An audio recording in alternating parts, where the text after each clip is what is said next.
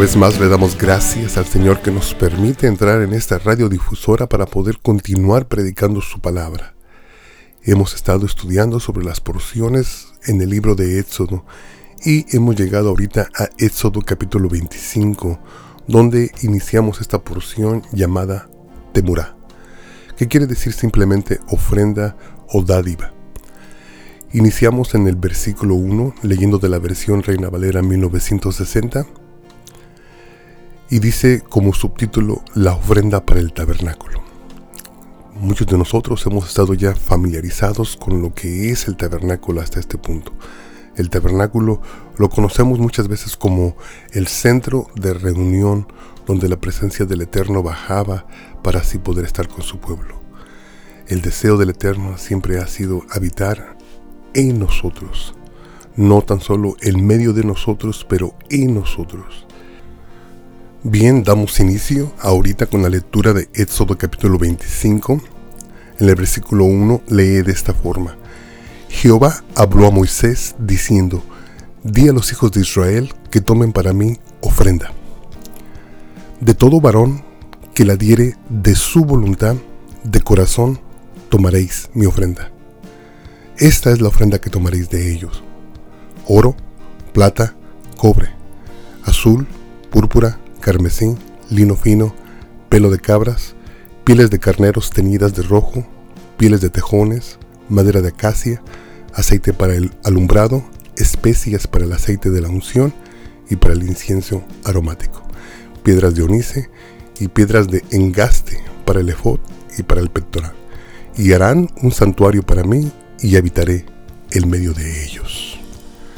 Bien, vamos a tratar de discernir cuál es la voluntad del Eterno para nuestras vidas en este día. Yo creo que la primera palabra que yo necesito sustraer de esta porción es la palabra voluntariamente. El Eterno había instruido a Moisés que le dijera al pueblo de Israel que trajeran ofrenda para la construcción de ese tabernáculo que había diseñado el Señor y que le había dado las instrucciones y los planos él mismo a Moisés. Pero dijo algo mucho muy importante. Dijo que esta ofrenda tenía que ser levantada de todo varón que voluntariamente pudiera participar en esa ofrenda. Voluntariamente es algo que nosotros tenemos que entender inicialmente. Todas las ofrendas que nosotros traemos al Señor tienen que surgir de dentro de nuestro corazón. En capítulos anteriores hemos visto cómo la ley del Señor se le fue dada al pueblo de Israel. Y después que ellos escuchaban la ley del Señor, ellos decían dos o tres veces en capítulos anteriores, haremos todo lo que el Señor nos diga que hagamos. Ahora, la intención del Señor era que no tan solo estaba pidiendo la obediencia del pueblo de Israel, pero también les estaba invitando a que se concentraran, a que se consagraran, a que su devoción fuera hacia Él. Estaba yo escuchando en un programa de un hermano predicador una ilustración que me fascinó bastante. Y dice este hombre, dice, si nosotros tuviéramos unos hijos de 10 o de 12, 14, 15 años, no lo sé. Dice, y si ese niño llegara a nosotros y nos dijera, papá, mamá, yo te voy a obedecer en todo lo que tú me pidas. Yo te voy a obedecer en todo lo que tú me digas. Pero una cosa sí te voy a decir, papá y mamá.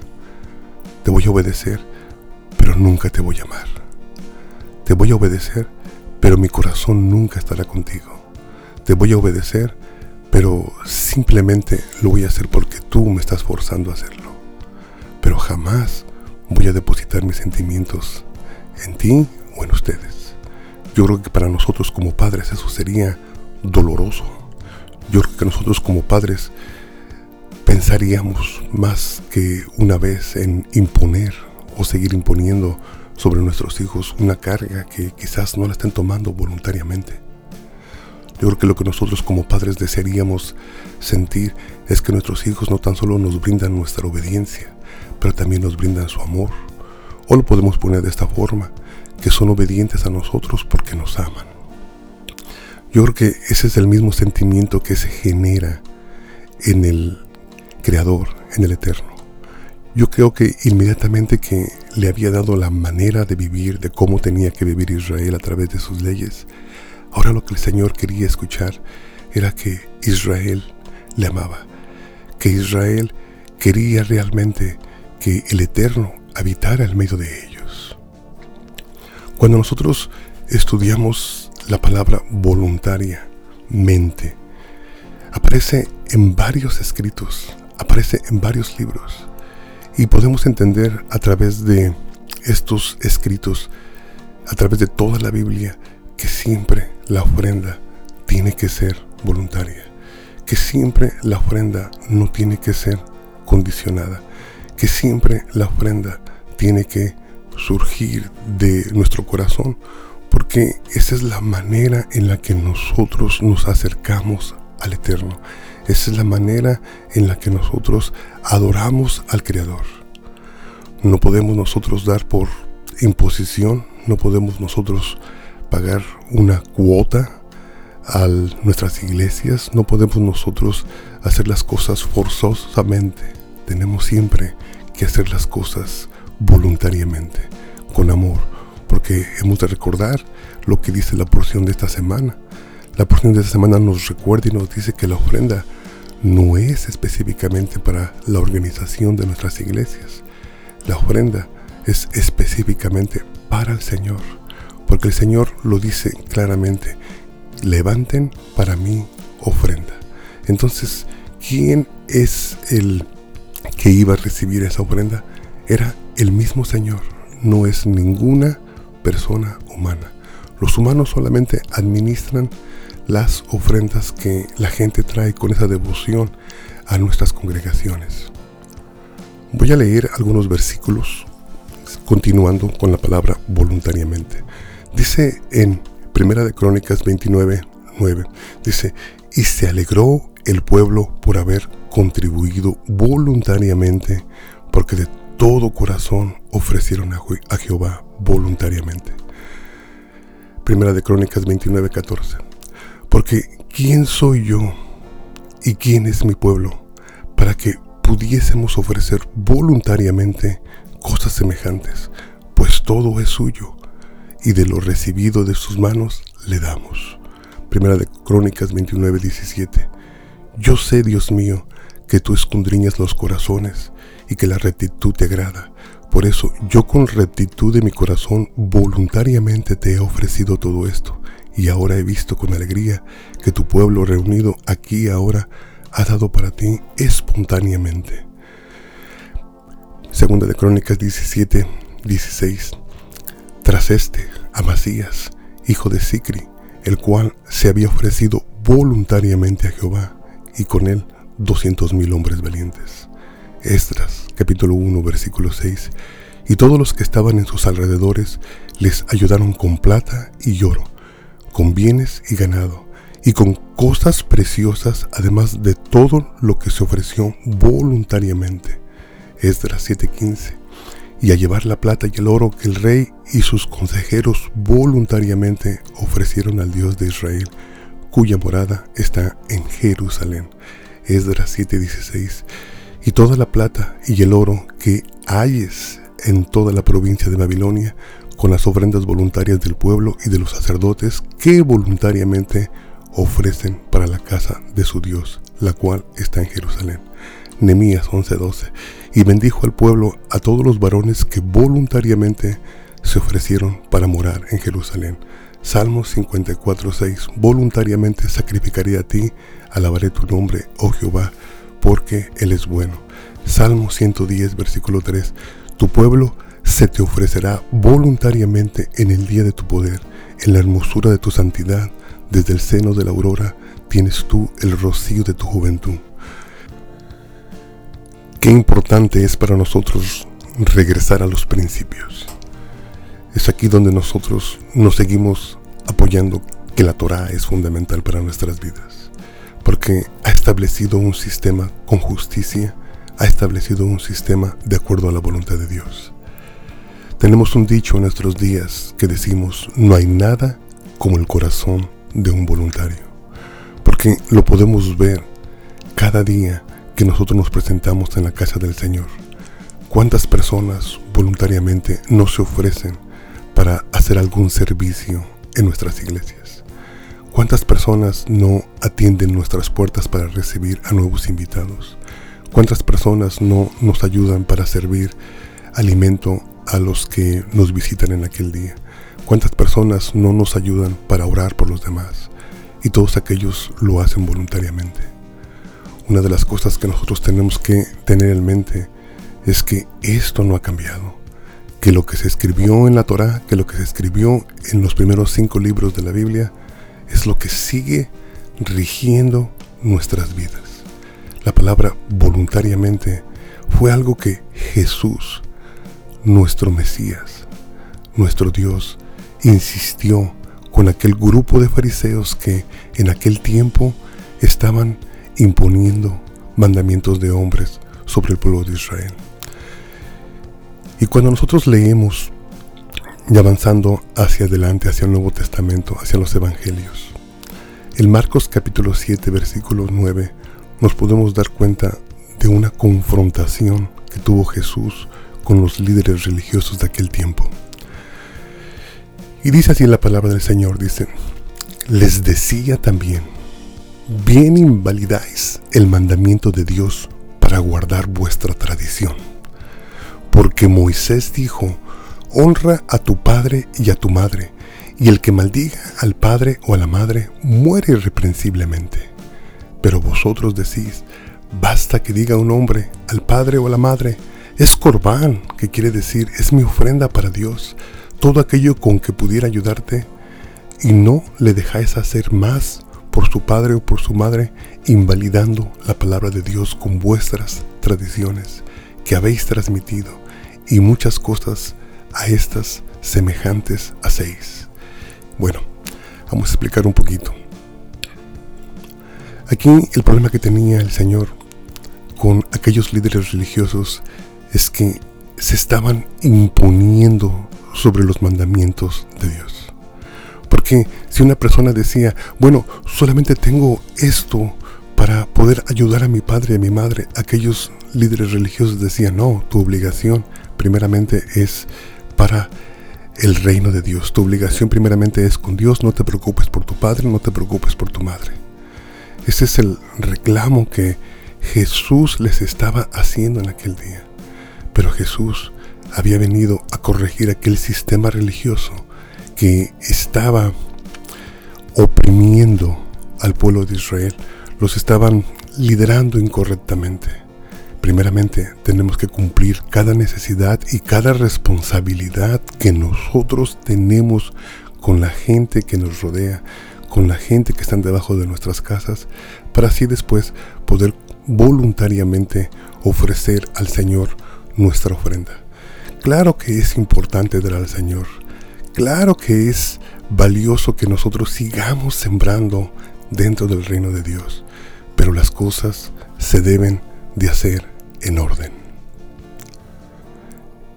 Constantemente visito algunas iglesias en la Ciudad de México, aquí también en Dallas, y he observado que muchas veces la palabra se aplica erróneamente. Por así decirlo, cuando llega el tiempo de pedir la ofrenda, algunas ocasiones se usa esta carta que el apóstol Pablo envió a la iglesia de Corintios. En 1 de Corintios capítulo 16 versículo 1 leí de esta forma: En cuanto a la ofrenda para los santos, haced vosotros también de la manera que ordené a las iglesias de Galacia.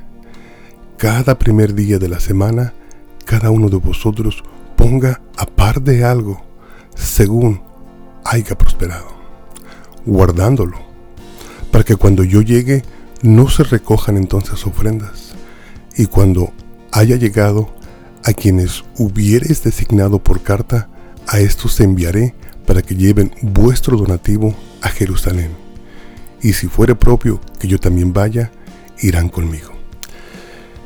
Qué importante es aplicar la palabra correctamente que la versión Reina Valera 1960 nos dice que esa ofrenda era destinada precisamente para los santos que estaban en Jerusalén que tenían problemas financieros. Qué importante es que nosotros leamos el contexto de cada uno de los versículos que nosotros sustraemos muchas veces erróneamente para quizás pedir nuestras ofrendas. Y yo sé que necesitamos cada uno de nosotros ofrendas para poder continuar con nuestros ministerios. Pero tenemos que confiar en el Señor. Tenemos que usar la palabra correctamente. Porque este versículo fue dado específicamente para levantar ofrendas de la gente para la gente. Ofrendas del el pueblo de Corintios para el pueblo de Jerusalén. Y muchas veces lo hemos aplicado erróneamente. Porque realmente el apóstol Pablo estaba consciente de que nuestro sacrificio que el Señor quiere es que nosotros nos entreguemos nosotros mismos a Él. Voy a dar lectura a Romanos capítulo 12, versículo 1 y 2, donde en la versión Reina Valera 1960 tiene como subtítulo Deberes Cristianos. Y dice así, así que Hermanos, os ruego por las misericordias de Dios que presentéis vuestros cuerpos en sacrificio vivo, santo, agradable a Dios, que es vuestro culto racional. Lo que nos está diciendo aquí el apóstol Pablo, que nuestra mayor ofrenda es que nosotros vivamos en la santidad que el Señor ha impuesto para nosotros. Que nosotros mismos ofrezcamos nuestros cuerpos en un sacrificio, en una ofrenda viva, santa, agradable, para que sea recibida para nuestro Dios. Y que ese iba a ser nuestro corbán, que eso iba a ser nuestro culto racional, que esa iba a ser nuestra adoración individual. Qué importante es aplicar la palabra correctamente Qué importante es que nosotros también como líderes podamos entender que la palabra voluntariamente también se aplica a nosotros. Porque el apóstol Pedro en su primera carta, en el capítulo 5, dijo algo que realmente nosotros también necesitamos practicarlo. Porque muchas veces nosotros estamos sirviendo al Señor pero sin darnos cuenta, a veces guiados o empujados por nuestra necesidad, terminamos sirviéndonos a nosotros mismos. Dice el apóstol Pedro en su primera carta capítulo 5, dice, apacentad la grey de Dios que está entre vosotros, cuidando de ella no por fuerza, sino voluntariamente, no por ganancia deshonesta, sino con ánimo pronto, no como teniendo señorío sobre los que están a vuestro cuidado, sino siendo ejemplos de la grey. Qué precioso versículo. A mí en lo personal como pastor, a mí me ubica. A mí como pastor, a mí el Señor me reprende a través de esto, porque soy un ser humano y a veces las motivaciones que surgen en mí son incorrectas. Porque soy un ser humano y a veces no entiendo que cuando fui llamado, fui llamado por el Señor y fui llamado a dar de gracia lo que de gracia he recibido de Él. Esto a mí me motiva y yo espero que la palabra del Señor a ti también te motive. Hermano, yo no estoy predicando que no se les debe de dar a sus congregaciones lo que el Señor deposite en tu corazón. Yo no estoy predicando en contra de que se sigan levantando ofrendas en nuestras congregaciones. Ese no es el mensaje del Eterno. Ese no es el mensaje de la Torá para nosotros en este día. Lo que yo estoy diciendo, hermano, es que lo hagamos voluntariamente, de todo nuestro corazón, con toda nuestra devoción, que aprendamos a depositar en el Señor ese amor que Él requiere de nosotros que a través de nuestras ofrendas tengamos en cuenta que es la manera en la que nosotros nos acercamos a Él. Y que sea este mensaje para este día un mensaje que pueda traer sanidad a tus finanzas, un mensaje que pueda traer sanidad a tu vida, un mensaje que pueda traer sanidad a tu congregación, un mensaje que te ubique en lo que en el principio se estableció. Y el Señor le dijo a Moisés, dile al pueblo de Israel que voluntariamente traigan ofrenda para mí, poder construir ese tabernáculo para que yo habite en medio de ustedes. Ahora el Señor está habitando en nosotros. Y como está habitando en nosotros en este tabernáculo de carne que el Señor también nos ha dado, nosotros tenemos que ofrecer nuestros cuerpos en sacrificio vivo, agradable al Señor. Y esa va a ser nuestra adoración individual de cada uno de nosotros. Hermano, el tiempo se nos termina. Yo quiero decirte que hay una inmensa confusión en nuestras congregaciones acerca de las finanzas. Y yo no estoy en contra de que se dé, de que se ofrende, de que se diezme para todos aquellos que lo practican. Gloria al Eterno. Lo que sí la palabra del Señor nos está diciendo es que todas las cosas tienen que hacerse con el propósito que el Señor la, las ha instituido dentro de nuestras congregaciones. Hermano, que el Señor te bendiga. Mi teléfono es el 214-212-7676. Y quizás tú puedas decir, hermano, ayúdeme a poner mi corazón en el punto donde voluntariamente puedo sacrificar al Señor. Usted me puede decir, hermano, he sido forzado a dar y ahorita tengo problemas financieros. Hermano, he sido mal instruido. Hermano, necesito ayuda. Bueno, pues nosotros estamos aquí para ayudarte.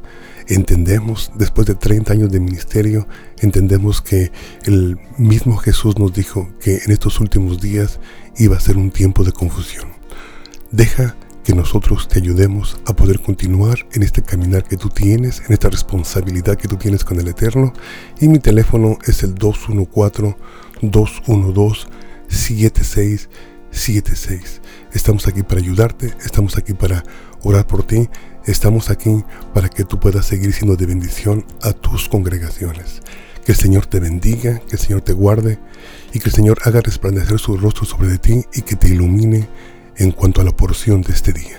Amén. Que así sea. Gloria a Dios.